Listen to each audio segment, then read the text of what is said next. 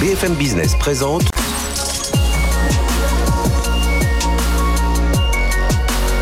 le magazine de l'accélération digitale. 01 Business avec Frédéric Simotel.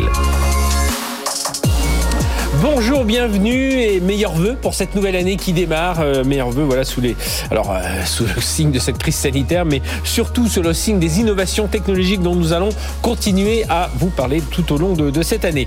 Euh, on va démarrer par parler de cybersécurité. C'était un des grands thèmes 2021. Ce sera encore un des grands thèmes en 2022 et en 2023 et, même jusqu'en 2030, puisqu'on parlera dans un instant avec Nicolas Arpagian. C'est le directeur de la stratégie en cybersécurité de Trend Micro. Trend Micro qui a sorti un rapport sur ce des scénarios pour 2030 et justement, là on va parler 2022, mais on pourra se projeter euh, beaucoup plus loin. On parlera ensuite beaucoup d'emplois, euh, de, enfin de compétences dans l'univers IT avec notre invité suivant Frédéric Lasnier qui est président et cofondateur de Pentalog qui a mis en place un, outil d'évaluation euh, des, talents IT. Puis deuxième partie de l'émission, on fera ce lien entre les startups, les grands comptes, c'est Numéum, hein, vous savez le l'ancien Tech in France associé au Syntec numérique qui ont monté une sorte de, série d'émissions sur euh, ces liens entre start-up et grande entreprise. Qu'est-ce qu'il reste à faire? Et puis on reviendra sur l'emploi à nouveau avec notre start-up du jour, Smart Recruiters, euh, l'intelligence artificielle au service du recrutement. Voilà, restez avec nous. Encore une fois, bonne année et bonne santé. Et restez avec nous sur BFM Business.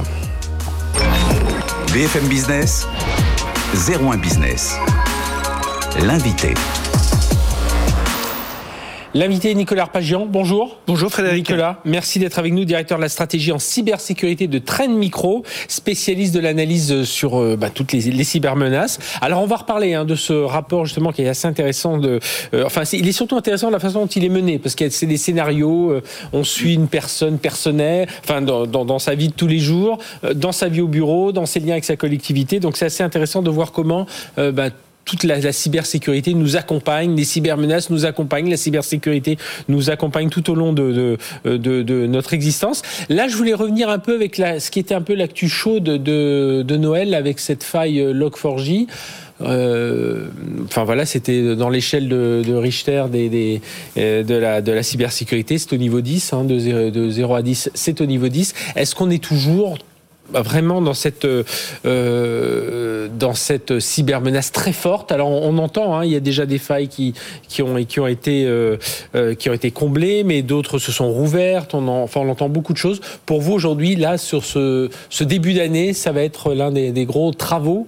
ça va être même vraisemblablement le sujet de l'année. Ah alors à bas bruit, à bas bruit. Pourquoi? Parce que c'est chacun dans son organisation de comprendre quels sont les points de faiblesse. aller dans tous les fichiers. Exactement. Donc c'est un travail d'investigation, euh, de correction, et donc il va falloir aller en plonger dans l'ensemble des systèmes parce que effectivement c'est un point de faiblesse majeur avec des, prises de contrôle potentielles. Mhm. La seule chose c'est que euh, il va falloir prendre le temps de l'investigation. Donc euh, on a eu l'émotion avec la publication de la de la de la faille, de la faiblesse. Maintenant, il s'agit pour toutes les organisations petites, moyennes, grandes, privées, publiques, de venir dans cette investigation de manière à se protéger. Alors on a des outils de détection. Ces outils de détection, il va falloir les paramétrer de manière à effectivement faire en sorte qu'il n'y ait pas euh, d'usage possible. Par contre, euh, il est vraisemblable également que des versions dégradées euh, soient envisagées, et donc ça veut dire qu'il ne faut pas rester focalisé sur une signature malveillante, mais bien sur un environnement. Et c'est la raison pour laquelle ça va encore plus renforcer la nécessité d'investir dans la capacité de, détection. Surtout que voilà, on ne sait pas si, enfin, on se doute que certains pirates, cyberpirates, sont, sont installés un peu une sorte de camp de base. Et puis, en fait, ils se vont pas se déclencher tout de suite en janvier. Ils vont peut-être attendre le mois de, mois de mars. C'est pour ça que j'évoquais l'année, en tout cas le, comme rythme, et qu'on n'est pas dans quelque chose euh, d'immédiatement résolu. Pourquoi? Parce que si des gens sont rentrés dans des organisations euh, de manière dormante, eh ben, il va falloir euh, déjà les identifier, comprendre et, le cas échéant, neutraliser leurs actions. Donc c'est un travail vraiment de fond que les équipes IT, les équipes de cybersécurité doivent faire. par contre, c'est un travail qui est forcément un peu ingrat dans le sens où bah, il va falloir tout passer en revue et tout en continuant la disponibilité des services et le bon fonctionnement des organisations telles qu'on en a besoin. Et puis monter cette stratégie, parce que je voulais revenir, revenir aussi sur un. je crois que vous avez organisé un petit déjeuner conférence. Alors c'était fin fin novembre, début décembre. Alors on n'était pas encore dans la, la découverte, l'annonce de cette faille majeure, mais avec plusieurs grands, une, trentaine, une quarantaine de, de, de, responsables de la sécurité de très grands groupes français. Qu'est-ce qui les inquiète aujourd'hui? C'était quoi, c'est quoi leur état d'esprit? Ce qui les inquiète, c'est justement euh, ce qu'ils ne euh, découvrent au moment où la crise survient. C'est-à-dire que on va être dans l'élément où, à un moment, il y a par l'intensité potentielle des attaques, le fait d'avoir des déstabilisations soudaines et euh, extrêmement conséquent. Donc, c'est-à-dire la brièveté des interventions et quelque chose qui va à un moment avoir un impact sur des pans entiers de leur activité. Euh, c'est quelque chose qui les, les préoccupe. Pourquoi? Parce que, euh, bah, effectivement, on s'appuie et c'est euh, heureux euh, dans notre dans ce contexte-là sur la technologie, sur sa disponibilité, euh, sur l'intégrité des systèmes, sur la confidentialité des échanges. Et ce qui les inquiète effectivement, c'est que des infrastructures qui ont peut-être été délaissées historiquement, qui ont peut-être été mhm. justement laissées à la main.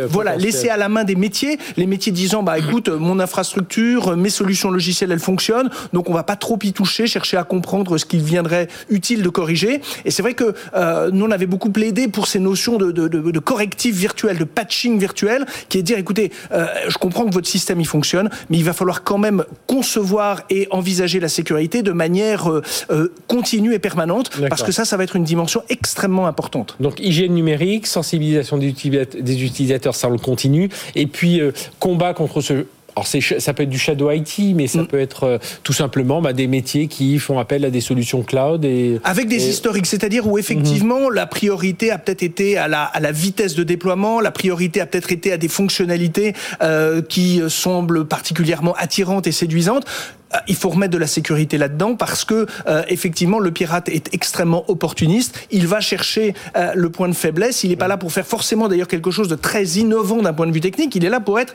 efficace. Efficace de son point de vue. Et donc c'est pour ça que la capacité de détection, tout en ne noyant pas euh, les responsables sécurité sous le flot d'informations, parce que la, la, tentation pourrait être de mettre des, des, capteurs un peu partout. Simplement, vous savez bien qu'une alerte. après, il faut les analyser. Voilà. Et puis surtout, qui sonne en continu, euh, devient un peu euh, dissuasive ou en tout cas euh, perd de son de son efficacité. C'est ce qu'on voit. Moi, je prends souvent l'analogie avec la voiture. Si la voiture était munie d'alarme, ça n'arrêterait pas de sonner, parce que dès qu'on nous double, ça sonne. Dès qu'on a, dès qu'il fait un peu gris, ça va sonner. Dès qu'il y a trois gouttes voilà et la voiture, c'est un système d'information. Et euh, effectivement, on voit bien en tant qu'utilisateur euh, euh, l'impact de ces signaux continus. Oui, puis on rappelle, hein, les attaques, c'est du blocage, Alors, du ça ransomware, voilà, de, la paralysie, de l'extorsion, du vol de ressources, c'est-à-dire quand on s'appuie sur les infrastructures. Et puis également, effectivement, on a cette évolution qu'on a constatée dans les modes opératoires des, de l'extorsion, c'est-à-dire avant, on chiffrait et on demandait une rançon en échange de la mhm. libération des données. Maintenant, on a des gradations avec la possibilité de revente à l'extérieur,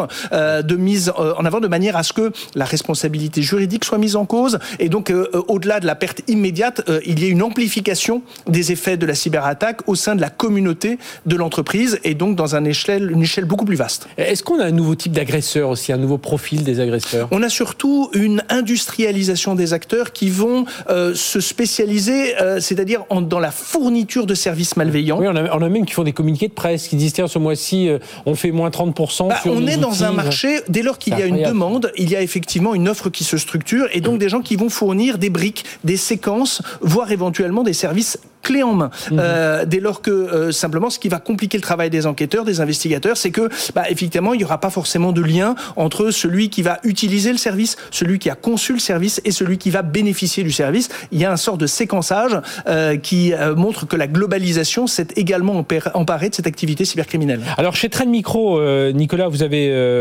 enfin Trend Micro a sorti au niveau international une étude, hein, c'est projeté sur 2030 sur différents scénarios. Et je disais c'était assez intéressant parce qu'on on suit, c'est une, une, jeune femme, hein, alors, euh, oui, effectivement. On, Alors, elle est dans sa vie de tous les jours, dans sa On a fait deux choix. On a fait deux choix. Un choix de 2030, c'est-à-dire de dire voilà, on essaye de porter le regard sur un horizon un peu plus lointain. Et la deuxième chose, c'est qu'on s'est dit si on reste entre techniciens, c'est-à-dire que si on fait un sujet qui ne peut être perçu ou apprécié que par des techniciens, on risque de euh, limiter l'impact de notre action. Et donc, on a fait le choix d'une web série qui est disponible alors sur les, mhm. les, grandes plateformes, YouTube, et de manière à le scénariser, euh, parce qu'on a des équipes qui travaillent sur les questions d'anticipation de la menace. On a une équipe équipe dirigée par très longtemps par Rick Ferguson. Son travail, c'est comprendre les menaces et surtout de comprendre leur écosystème. Mhm. Comment est-ce que se situe quel mode opératoire, quelles actions. Et ce qu'on a voulu faire, c'est de dire, euh, au-delà, pour toute personne, nous sommes tous, et euh, vous en faites la promotion utilement, des systèmes d'information, des applications dans les univers les plus variés.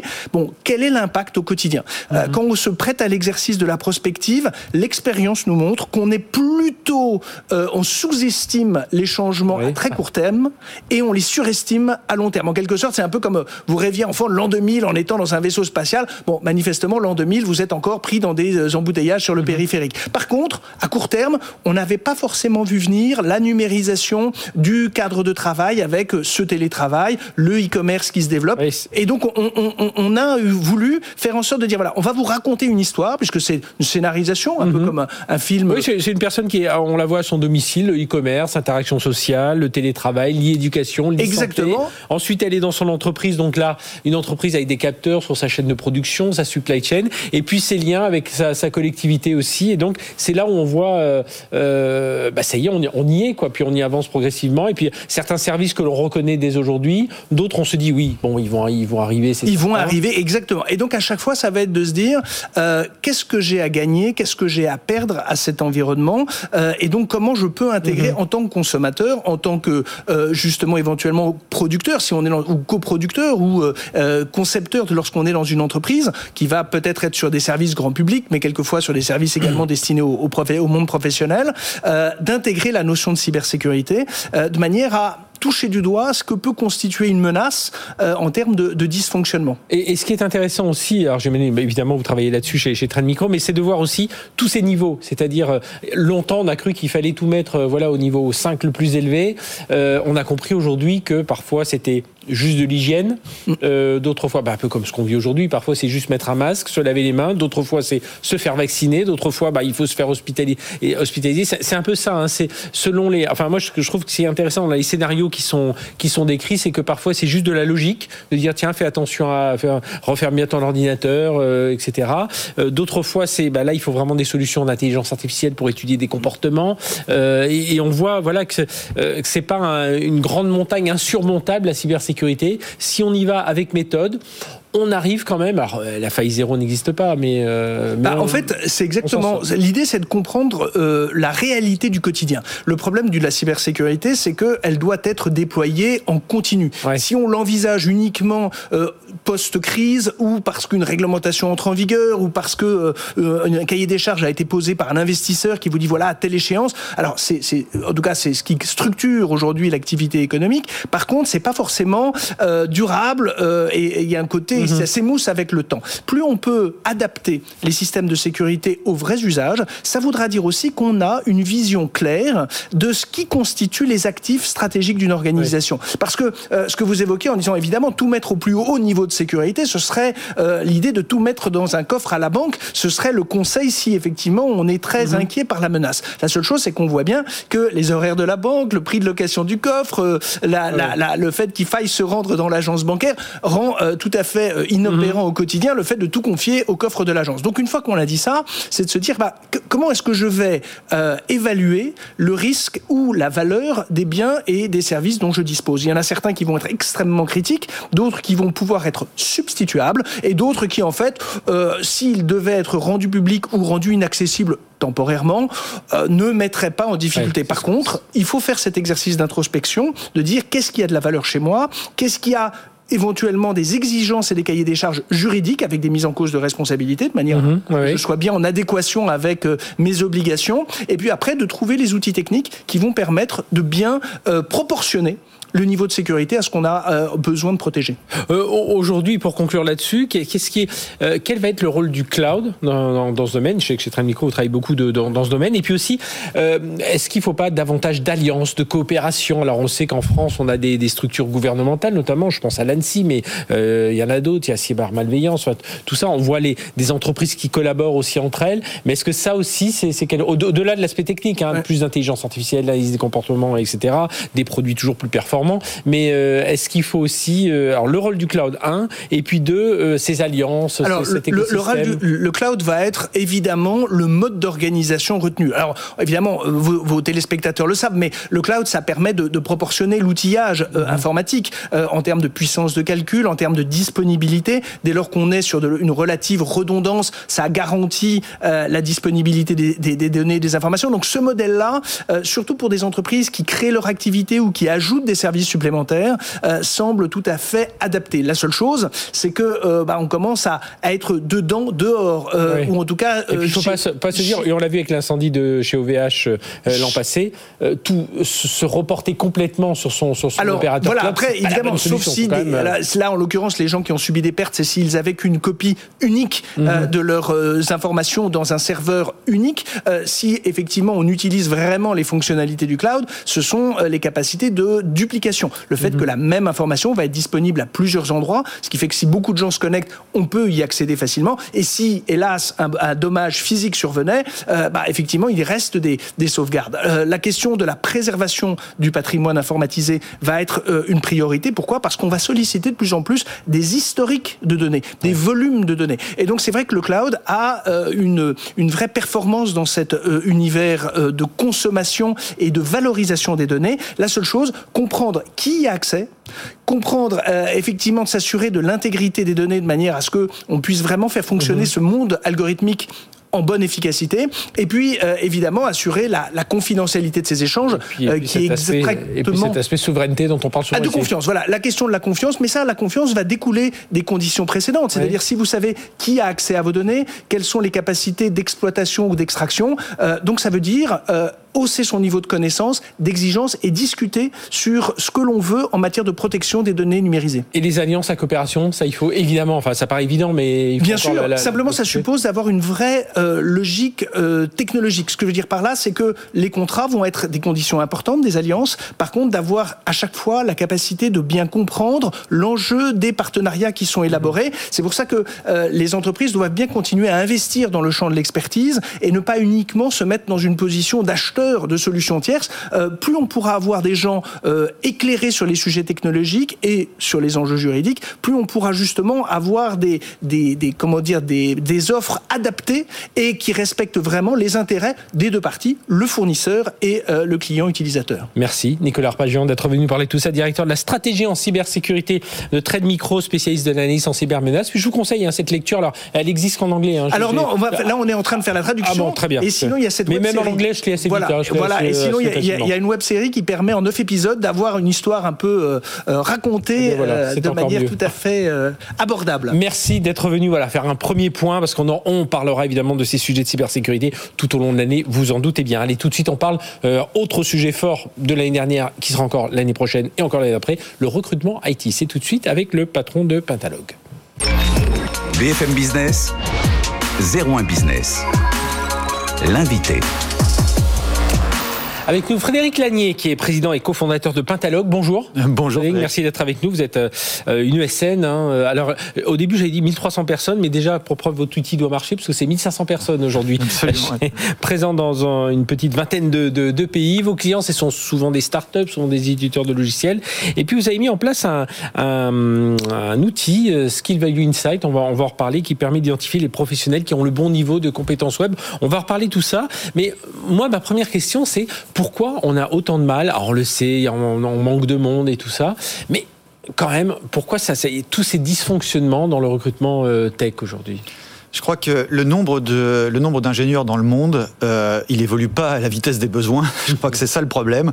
Euh, je, quand j'ai commencé à, à, à, surveiller ce chiffre il y a quelques années, on était légèrement en dessous de 20 millions. Eh bien, sachez qu'on est légèrement au-dessus de 20 millions aujourd'hui, euh, alors que la demande augmente de euh, augmente à deux chiffres chaque année. Mm -hmm. Donc évidemment, il y a une pression énorme euh, sur euh, sur ces gens-là que, que, qui en fait sont beaucoup beaucoup harcelés en fait ouais. en réalité. Il y a beaucoup d'inflation évidemment sur ces gens-là et et in fine, in fine, il y a beaucoup de souffrance pour les entreprises. Mhm. Et je crois que post-Covid, avec cette remotisation globale de l'économie, de l'économie mondiale, je crois que le, sujet est encore plus fort, le sujet est encore plus violent, avec des risques de, on est dans un moment de disruption massive mhm. où, où ceux qui, ceux qui sont en retard, on voit vraiment maintenant des risques de sortir purement et simplement du marché. Oui, parce que vous, vous travaillez beaucoup, hein, vous accompagnez vos clients évidemment sur la transformation euh, numérique, de, euh, sur leur transformation numérique et la transformation parfois des clients de, de vos clients. Et on est beaucoup sur les digital natives aussi. Et alors, sur ce, sur ce, ce sujet-là, est-ce que, euh, justement, dans ces dysfonctionnements, est-ce qu'il n'y a pas aussi le fait qu'on ne va pas assez chercher des profils différents. Moi, j'ai toujours cette impression. Alors, on cherche évidemment des, des ingénieurs, euh, codeurs qui ont appris l'algorithme, qui ont appris euh, tout un tas de choses techniques, mais souvent, euh, alors il y a des gens des métiers qui mmh. sont pourraient être tout aussi bons et, et sans forcément qu'on leur demande de, de, de, faire du développement. Mais euh, voilà, est-ce qu'il n'y a pas aussi ce, parfois on n'ose pas prendre le risque de prendre des profils différents? Ah, mais je pense que je pense quand même que l'ingénierie est un métier. Je pense qu'on si, si la question est d'abord de savoir s'il faut un ingénieur pour construire un produit. Moi, je pense qu'il faut des ingénieurs. Je fais partie de ceux qui pensent qu'il faut des ingénieurs pour construire, euh, pour construire des produits. Ça ne veut pas dire que d'autres ne peuvent pas le devenir et qu'on ne peut pas devenir ingénieur par d'autres moyens que la sacro-sainte école d'ingénieurs. Et là, c'est un peu le deuxième sujet. C'est vrai que euh, probablement, probablement qu'il y a des stéréotypes euh, du profil ingénieur euh, dont il faudrait sortir. Euh, évidemment, sur la féminisation de la profession, chez nous, chez nous, on est à près de 40% de, de ah femmes. Ouais, ouais, ouais, je crois que c'est 13% en Europe. Hein. la moyenne chez nous, on est à 40% de, de femmes. Je pense aussi que, je pense aussi qu'effectivement, en France, on souffre beaucoup, beaucoup du, du d'une certaine, d'une certaine vision justement du parcours de l'ingénieur, de passant par l'école, les classes prépa, l'école d'ingénieur, etc., etc. Je pense que ça, on en souffre beaucoup. L'excellence mhm. ne vient pas que de là, euh, et surtout, elle vient pas. Et, on a des écoles 42 qui essaient de couper un peu le. Ah oui, ça c'est formidable, formidable, initiative, euh, formidable initiative, formidable initiative. Mais, euh, mais, mais, effectivement, je, je, je, quand je vois ce qui se passe dans d'autres pays, il euh, y, a beaucoup moins de, de le, réflexe de recrutement est beaucoup moins endogène. Je viens de telle école, je cherche peut-être pas dans la même école, mais dans le même type d'école, euh, etc. Non, ça existe beaucoup beaucoup moins chez nos autres, chez nos clients étrangers. la France en souffre considérablement. Et puis même parfois, quand on voit le niveau de maths de certains qui sont dans les écoles de commerce, on se dit mais oui, non, on, pourrait les rapatrier vers l'univers IT. Alors, qu'est-ce que racontez-nous un peu ce que c'est que cette, euh, alors je sais pas si vous l'appelez cet outil, cette plateforme, ce, ce, ce, service, la Skill Value Insight. En fait, vous essayez de, de bah voilà, de, de, de, venir au secours de, ce, de ces dysfonctionnements. Hein, c'est un peu ça l'idée. Alors, Pintalo, qui est effectivement propriétaire de la plateforme Skill Value, qui a fait passer plus d'un million de, tests techniques, euh, qui fait passer plus d'un million de tests techniques, qui est, qui est, qui est vraiment un, quelque chose de reconnu aujourd'hui mhm. dans le dans le marché et qui en fait euh, permet, qui en fait permet à, à des entreprises de tester de tester leur, euh, de tester leurs leur futurs collaborateurs, de tester, euh, pour nous aussi, de tester nos futurs collaborateurs. Ces outils, on les avait développés finalement au départ pour notre propre croissance, puisque euh, en gros, Pentalog, c'est environ 300 produits digitaux développés, développés chaque année. je pense qu'on est Donc un peu. C'était pour repérer les compétences au sein du groupe. Ouais, sur le marché digital native, je pense vraiment qu'on est leader en Europe, dans, dans, dans l'Union européenne sur le sur le sujet. je pense que je pense qu'ensuite, à, à, l'extérieur, on, on, les États-Unis représentent 30% de notre clientèle et on a Mhm. et on a là-bas de très très gros besoins de, croissance également. Et, euh, et, en fait, on s'est rendu compte que pour le type de clients que l'on servait, c'est-à-dire parmi eux, il y a beaucoup de, unicorns mhm. et, de candidats à licorne, et on a aussi beaucoup de candidats à licorne, et qui donc il nous fallait des développeurs licorne. Il fallait avoir le unicorn level euh, pour ces gens-là, et on s'est rendu compte que le unicorn level existait et qu'en fait c'était environ le top 5% de l'industrie. Pour rentrer, c'est à la fois les, du technique, à la fois de, l'anglais, des soft skills. Enfin, c'est oui, c'est absolument, absolument. Euh, Aujourd'hui, pour être pour être un top développeur dans le monde, il faut évidemment parler anglais. Et pour développer, pour participer au développement d'une unicorn, une unicorn demain, elle sera vendue, achetée, elle aura des partenariats technologiques, etc. Donc si les personnes ne sont pas à l'aise euh, dans la langue de Shakespeare, ça pose un gros problème. Euh, Évidemment. Donc ça fait partie, euh, ça fait partie évidemment de, de l'évaluation. C'est évidemment des tonnes de compétences, euh, des, des, tonnes de compétences techniques.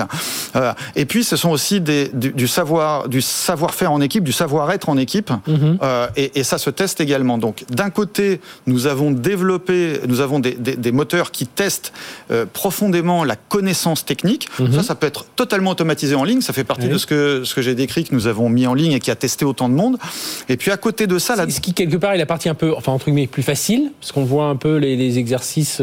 Et, et, et, derrière, je crois que c'est ça. Vous, vous allez chercher aussi les, les ce que j'appelais les, les, soft skills. Les soft skills, oui, ouais, tout à fait. Alors, et, et, derrière, après, on a, on a un jeu là de données d'environ euh, d'environ 100 000 données issues d'interviews, mm -hmm. qui sont, attention, c'est de l'interview complètement euh, normalisée, formalisée. Il faut repérer dedans des éléments dans la conversation qui vont, qui vont constituer de la data. Mm -hmm. euh, à leur tour, vont constituer de la data pour que ça puisse participer à cette du top 5% mondial. Mais dans un format conversationnel ouvert qui nous permette de mesurer, euh, de mesurer la, qualité du potentiel euh, d'une personne au sein d'une équipe. Donc, euh, donc parce qu'en fait, derrière, ça, c'est de l'agile. Alors, on, va aussi faire du testing agile en ligne, mais aussi dans cette interview. Et toutes ces données-là vont être rassemblées pour déterminer si cette personne fait partie ou non du top 5% mondial. Parce que le, le, le but, alors c'est évidemment, on le disait, trouver euh, la bonne compétence, mais c'est aussi la trouver et qu'elle soit opérationnelle assez vite. Parce que le souci, c'est ce que l'on a aussi. Euh, c'est bien beau de dire on cherche, on cherche du monde, mais s'il faut six mois pour qu'il soit vraiment opérationnel, euh, on va pas faire de dessin à tous ceux qui nous écoutent, qui nous regardent, mais en six mois, euh, il oui. se passe quand même beaucoup de choses. Le, la personne qui est en train de, de, de, de, se préparer à lancer un produit digital, si, si c'est un vrai professionnel, il sait qu'il lui faut 100% du spectre technique des compétences dont il a besoin dans dans son équipe et il sait que ces gens là en plus doivent être très bons à l'intérieur à l'intérieur de ça. Mmh. S'il a une envie de développer une unicorne, il se trouve que nous nous avons fait l'étude sur sur beaucoup de clients unicornes que nous avons dans le monde oui.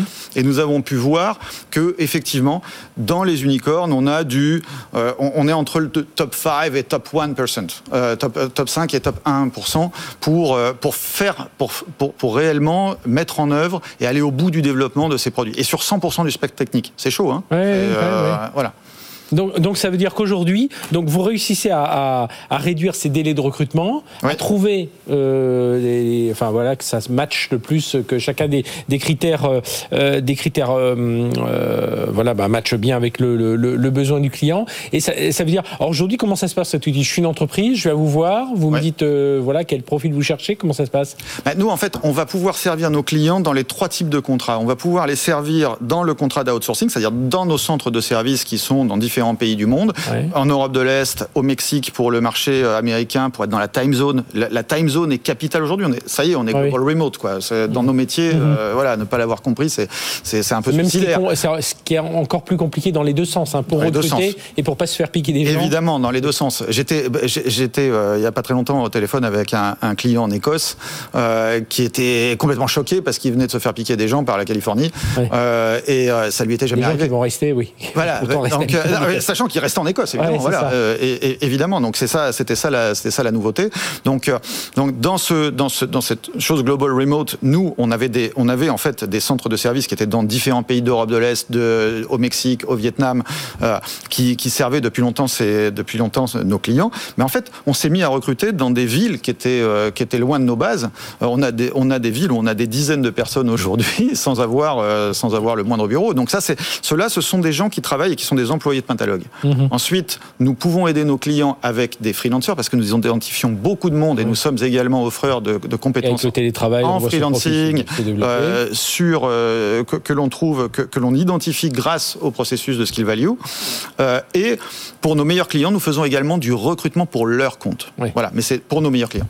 Eh bien, merci d'être venu parler de tout ça, Frédéric Lanier, président et cofondateur de Pentalogue, donc ESN, 1500 personnes aujourd'hui. Donc cet outil, un skill value insight qui permet ben, d'identifier les, les, les, professionnels qui ont bon niveau, compétences, euh, alors compétences techniques, vous l'avez compris, compétences relationnelles, euh, bah, et puis derrière, il y a les critères d'expérience, j'imagine, professionnelle. Et puis j'imagine, vous cherchez aussi à éviter les, les biais, comme on, comme on, dit aussi, c'est d'avoir un peu des, euh, des profils qui viennent d'un peu partout. Merci d'être venu Absolument. nous parler de tout ça. Allez, on marque une Merci page de pub et on se retrouve juste après. On va parler des liens euh, Startup Grand Compte et puis notre startup aussi, Smart Recruiters, on sera encore dans cet univers du recrutement. C'est tout de suite sur BFM Business.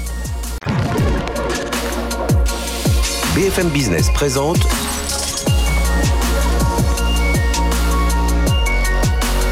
le magazine de l'accélération digitale. 01 Business avec Frédéric Simotel. Voilà, c'est un sujet dont on vous parle régulièrement, comment tisser des liens entre les startups et les grandes entreprises, des liens pérennes et puis euh, des liens qui ne sont pas juste, euh, allez, je fais, une, je fais juste une expérimentation, je lance juste un produit, mais vraiment des choses qui s'inscrivent dans le long terme. Et c'est euh, le programme qu'a monté justement Numéum avec Biz Kitchen, on va en parler avec nos invités. Guillaume Buffet, bonjour. Bonjour. Guillaume, merci de travailler avec nous, administrateur de Numéum en charge du programme Startup. Et puis, euh, bien les participants à ce programme, ils vont nous expliquer quel est leur rôle. Euh, Nicolas Hammer, président de Critizer, bonjour. Bonjour Frédéric. Nicolas, merci d'être avec nous. Et Jérôme Trédan, président de Saadji, bonjour. Bonjour Frédéric. Euh, Jérôme, alors, juste rappeler ce que c'est que Biscuitchen, euh, Guillaume, le, le, d'où vient la... Parce que ça fait longtemps hein, qu'on parle pardon, de ces liens entre start-up et, et grand compte. On sent aujourd'hui que voilà, y a, les choses se font, mais parfois on se dit ça se fait pas assez vite. On reste encore euh, le proof of concept. Enfin voilà, on a, on a, du mal à enclencher vraiment un vrai partenariat industriel, bien que ça se fasse quand même pour certains, mais c'est encore trop peu. Oui, un vrai marronnier de long terme. Ça fait euh, 6-7 ans que euh, ouais. toutes les semaines il y a des tables rondes, des échanges sur la relation euh, grand groupe start-up et avec euh, les deux derniers qu'on en parlé qui sont invités et puis qui disent ça va être super parce que, parce que, parce que. Et Biz Kitchen a complètement changé la façon de regarder le sujet. Au lieu d'anticiper l'avenir, on a regardé ce qui s'est passé euh, ces dernières années. Et on a été sélectionné avec des méthodes super rigoureuses, -hmm. les meilleurs couples de grandes entreprises et de start-up en fonction de la réalité de leur réussite business on a pris le chiffre d'affaires qu'ils avaient fait ensemble, on a été sélectionné, on voit une image derrière, euh, ben, l'ensemble des interactions start-up des grandes entreprises oui. pour trouver les meilleurs exemples. Et à partir de ces succès, on leur a demandé de revenir en arrière et de décortiquer la recette de leur succès. Ce qui a marché, ce qui voilà. a marché. Et on en fait un programme et des épisodes qui sortent les uns derrière les autres en mettant en avant les meilleurs succès pour expliquer à tous les jeunes, à tous les petits, aux 8000 startups qui n'ont pas encore levé de fonds, comment est-ce qu'on va pouvoir réussir le même succès que les autres. En, en deux mots, qu'est-ce qu'il y a du mal encore à prendre aujourd'hui?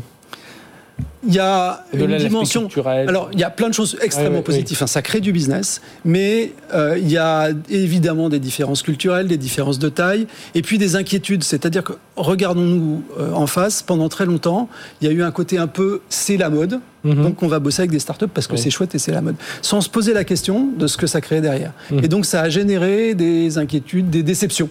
Avec souvent aussi des, des responsabilités euh, dans l'échec comme dans le succès qui, qui viennent des, des, des deux bords. Hein. Je pense qu'on en parlera et enfin, on va en parler évidemment avec vous. C'est pas que le grand compte qui a du mal à bouger face à une start-up très agile. Mmh. Parfois, ça peut être euh, un, peu le contraire. Alors justement, on a, deux, euh, deux exemples. Alors, on vous avez travaillé avec Flunch, vous allez nous en parler. Et puis, euh, Saadji, vous avez travaillé avec... Enfin, vous travaillez avec euh, AG2R, la, la mondiale. Alors, comment... voilà, si on, si on revient justement sur cette expérience, je vais démarrer avec vous, Nicolas. Donc, Critizer, qu'est-ce que vous avez fait avec Flunch?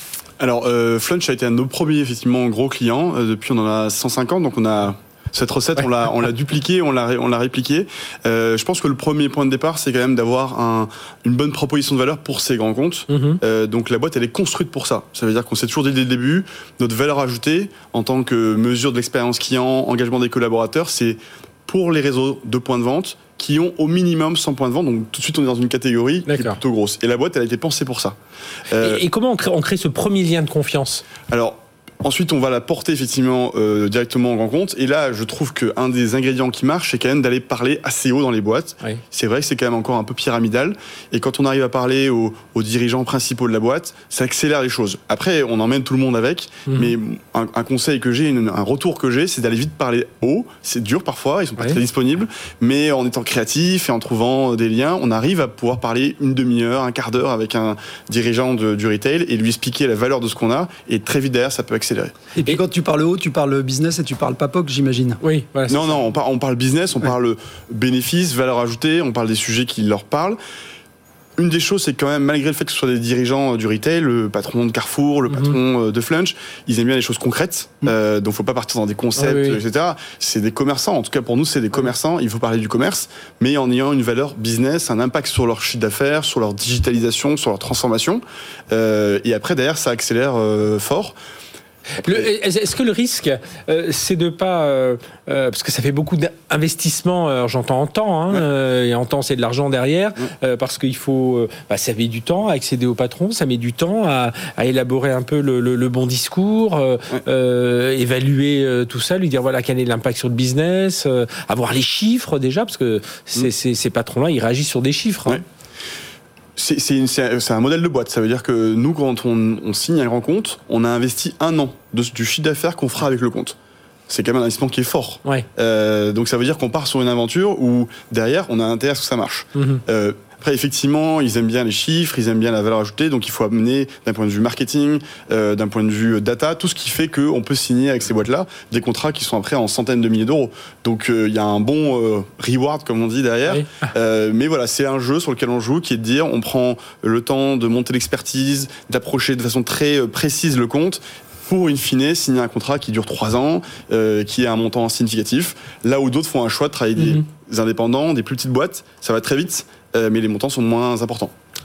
Jérôme Trédan, alors justement, vous avez vous travaillez avec euh, AG2R Mondial, avec euh, Saadji, et est-ce qu'il n'y a pas le risque aussi de bah, d'être voilà le, je vais faire l'analogie avec les, des vies de couple de, tous nos débuts, d'avoir juste une petite aventure amoureuse et puis voilà, c'est pas encore le grand mariage annoncé.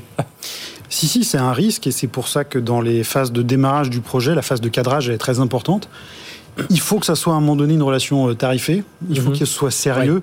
C'est-à-dire que très souvent, on a tendance à considérer que comme les startups, c'est sympa, bah, elles vont faire le truc gratuitement. Mhm. Non, c'est important que ce soit dans le cadre d'un budget, que ça dépasse un POC.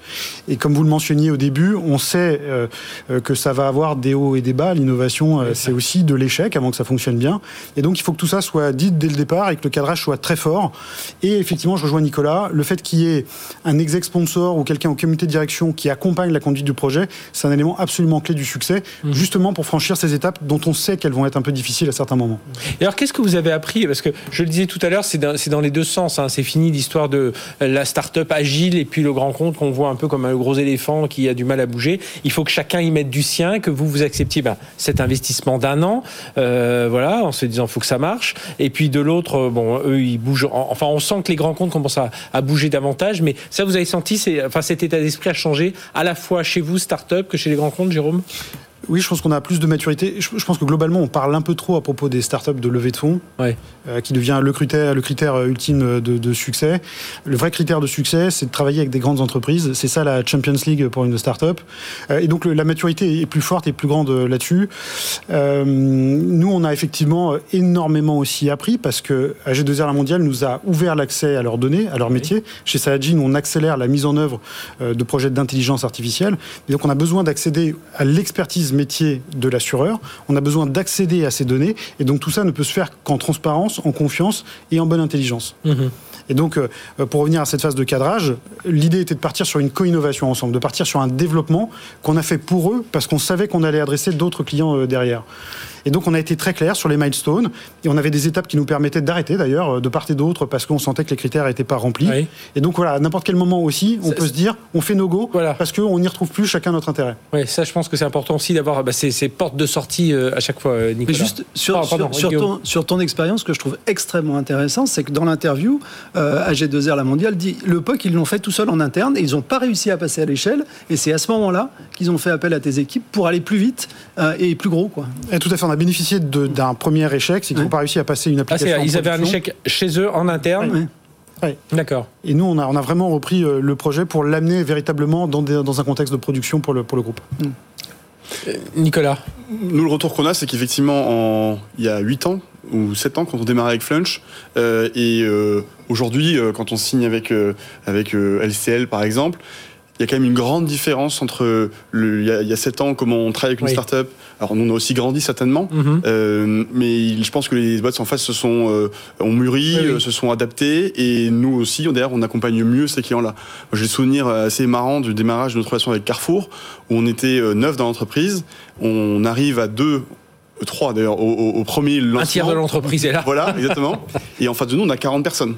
Je m'occupe de l'application Android, je m'occupe de l'application, d'une partie de l'application, etc. Et on a été waouh.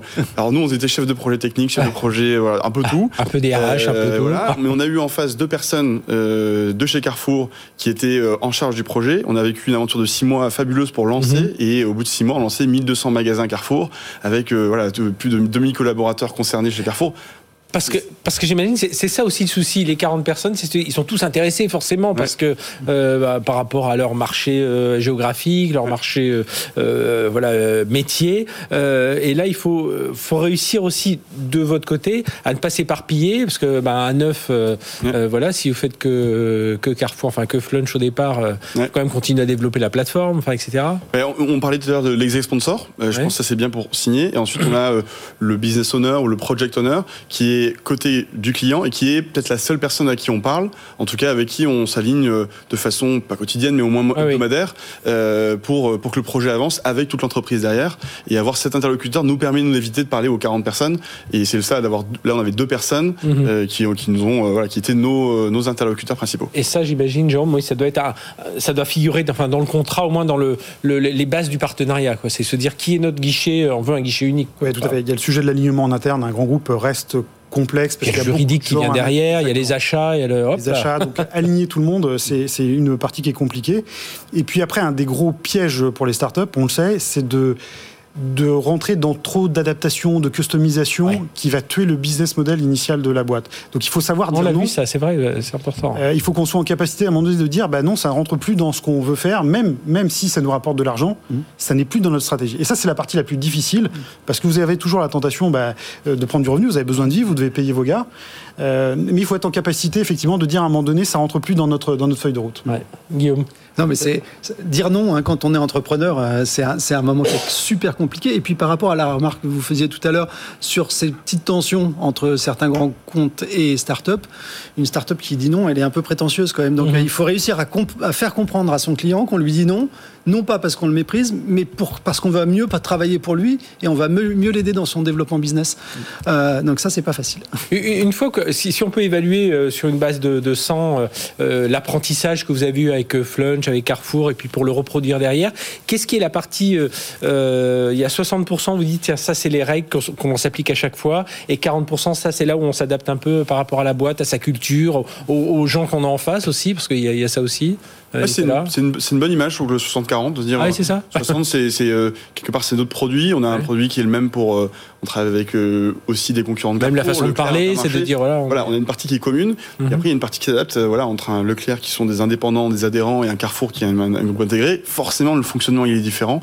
Et donc, l'accompagnement, la façon de présenter les choses, la façon de fonctionner aussi dans, mhm. le, dans le déploiement du compte, c'est très différent. Et là, c'est la partie plus humaine en fait qui change. Là où la technologie chez nous, elle ne bouge pas. Jérôme? Non, c'est pareil. La technologie en fait doit doit bouger à la marge ou alors euh, de manière accordée parce que ça sert d'autres clients.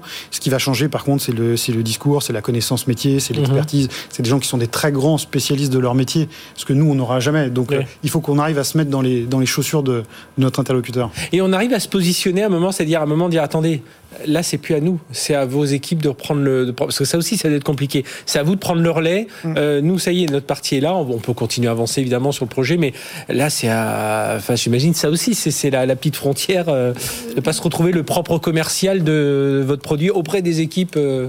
Exactement. Ça, rejoint un peu le, sujet culturel et communication entre le très grand et le très petit. C'est qu'une start-up c'est sympa dans la perception. Donc effectivement, euh, on peut tout leur demander, ils vont tout faire, etc. Et là, c'est pareil. À un moment donné, il faut savoir euh, remettre euh, l'église au centre du village et dire, bah, ça, c'est votre responsabilité.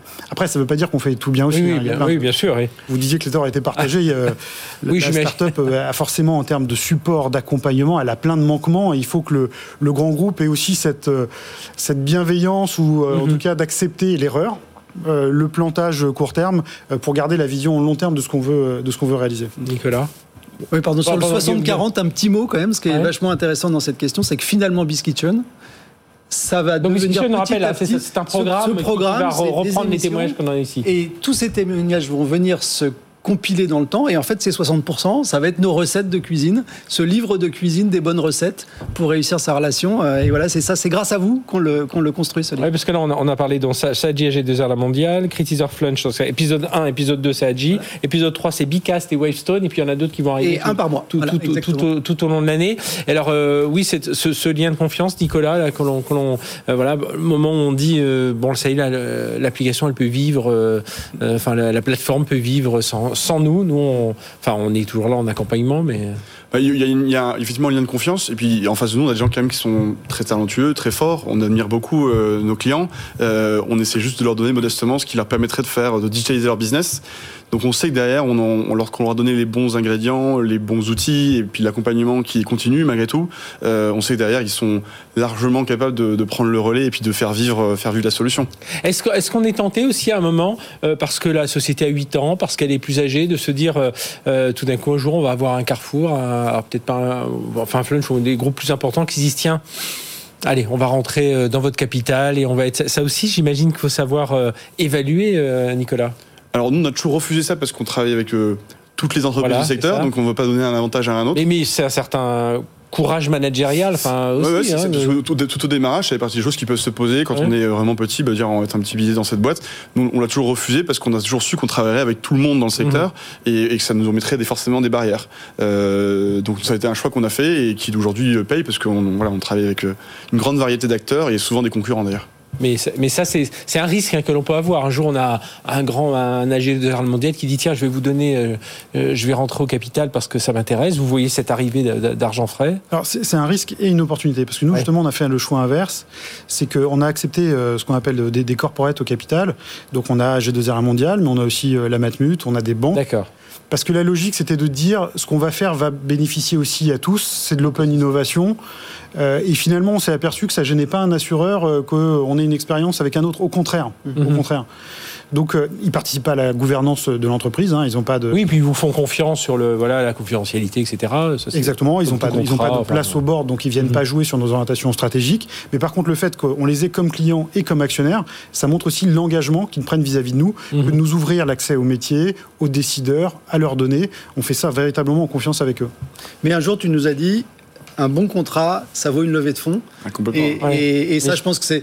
Mais j'en suis sûr, hein, ce qu'a dit Jérôme est très juste. hein, et nous, on- je, je plaide coupable parce que nous, les premiers, on est toujours à, à lancer. Et parfois, on est dans des levées de fonds de 400-500 millions. Puis on regarde le chiffre d'affaires de la boîte. Je dis attention, la boîte, ils font à peine euh, 5 millions de chiffre d'affaires. Enfin, et puis, euh, euh, et d'ailleurs, voilà. Et a- puis surtout, ce sujet, en fait, quand on parle d'une levée de fonds, quand on parle d'une licorne, on ne parle pas de ce que fait la start-up et on ne comprend pas, le public ne comprend pas en quoi cette start-up va faire changer le monde. Mhm.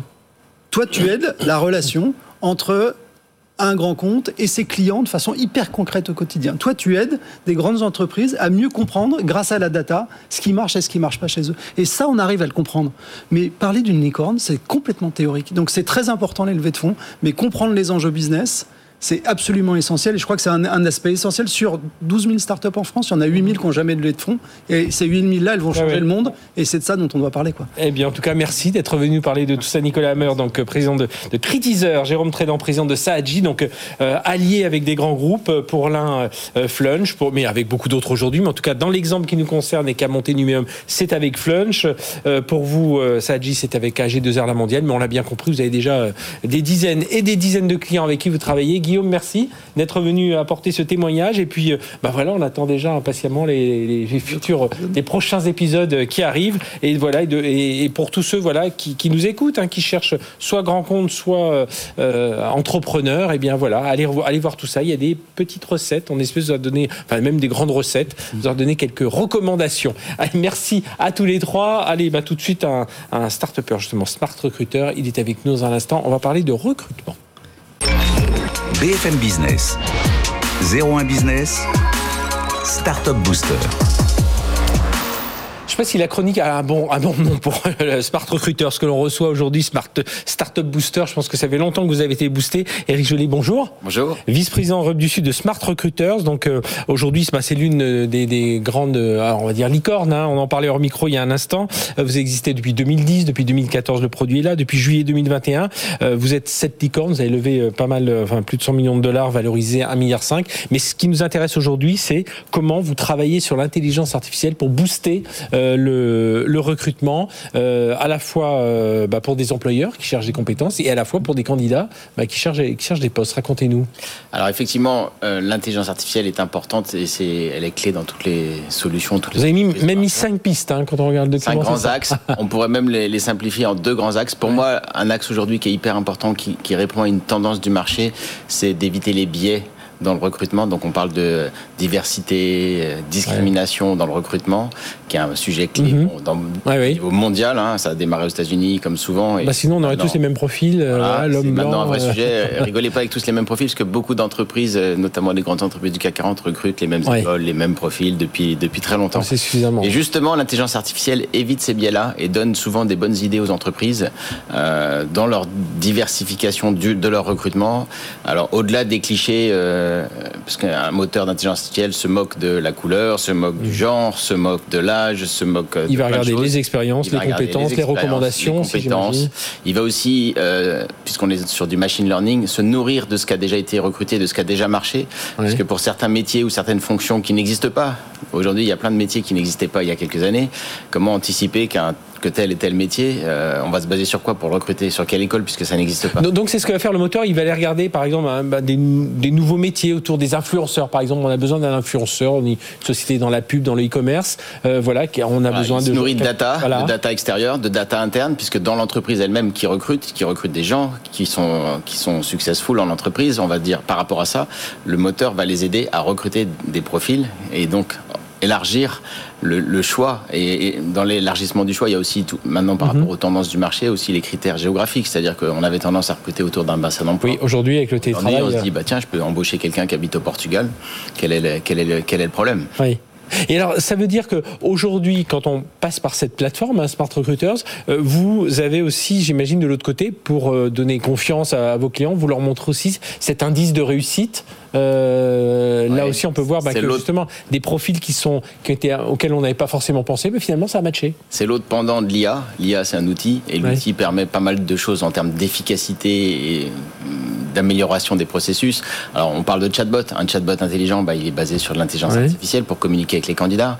On, on parle d'efficacité puisque les, les, recruteurs, ils passent jusqu'à 40% de leur temps à lire des CV. L'intelligence artificielle va sortir une liste de CV, non pas sur des mots-clés comme le faisaient les anciennes générations d'outils, mais sur justement tous les critères dont on parlait avant. Donc là, comment ça se fait? Je suis une entreprise, je vais sur Smart Recruiters, je définis un, peu mes, mes différents profils, voilà. et configure dans son, dans son environnement euh, informatique. C'est du SaaS, c'est une, une, plateforme en, cloud accessible à partir de n'importe quel. Et vous, vous allez chercher où les, les ressources? Les, les data pour, les, pour justement data, d'un candidat? L'intelligence artificielle, vous parliez de data et de ressources. Dans un, des points, une des tendances clés aujourd'hui, c'est le sourcing de candidats. Mhm. Où est-ce que je vais aller chercher mes candidats? L'intelligence artificielle permet aussi quand on prépare une annonce, dans cette approche programmatique, d'aller chercher, sourcer les, les candidats aux bons endroits. Est-ce que c'est tel job board? Est-ce que c'est tel réseau social qui fonctionne bien?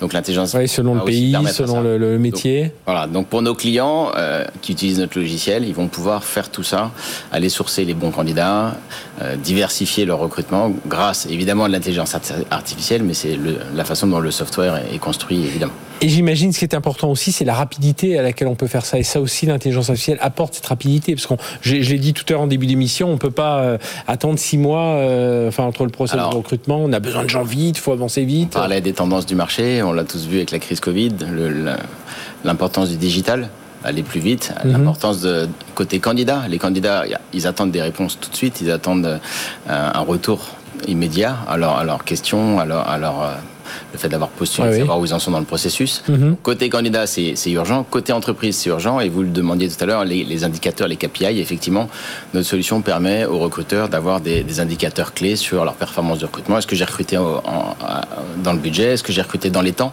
Mhm. Aujourd'hui, recruter un directeur financier pour le 1er février, c'est plus important que de dire je recrute en 25 jours, en 30 jours ou en 12 jours. Ce qui est important, c'est d'avoir la, bonne personne au bon moment, dans le bon job. Et, et ça, vous êtes capable de dire, de dire, euh, la, enfin, voilà. de donner au moins ça c'est des, indicateurs clés qui sont fournis en standard dans la solution. Eh bien, merci d'être venu euh, nous parler de, tout ça. Eric Pellet, donc vice-président Europe du de Smart Recruiters. On vous fera revenir, tiens, avec un, client qui vient nous raconter comment il utilise cette plateforme, parce que je trouve que c'est hyper intéressant, ce qu'on sent aujourd'hui. Hein. Euh, la techno, c'est bien, mais si on n'a pas les hommes derrière, c'est là où on, se retrouve bloqué. Hein, ça reste qu'un outil. Dans, tous les métiers. Merci d'avoir été avec nous, merci de nous avoir suivis. Encore une fois, bonne année, bonne santé hein, euh, pour cette année 2022, et puis continuer à faire confiance à l'innovation technologique, aux prouesses de tous nos ingénieurs qui travaillent voilà, au quotidien sur toutes ces innovations dont on vous parle ici. Allez, excellente semaine sur BFM Business. BFM Business, 01 Business, le magazine de l'accélération digitale.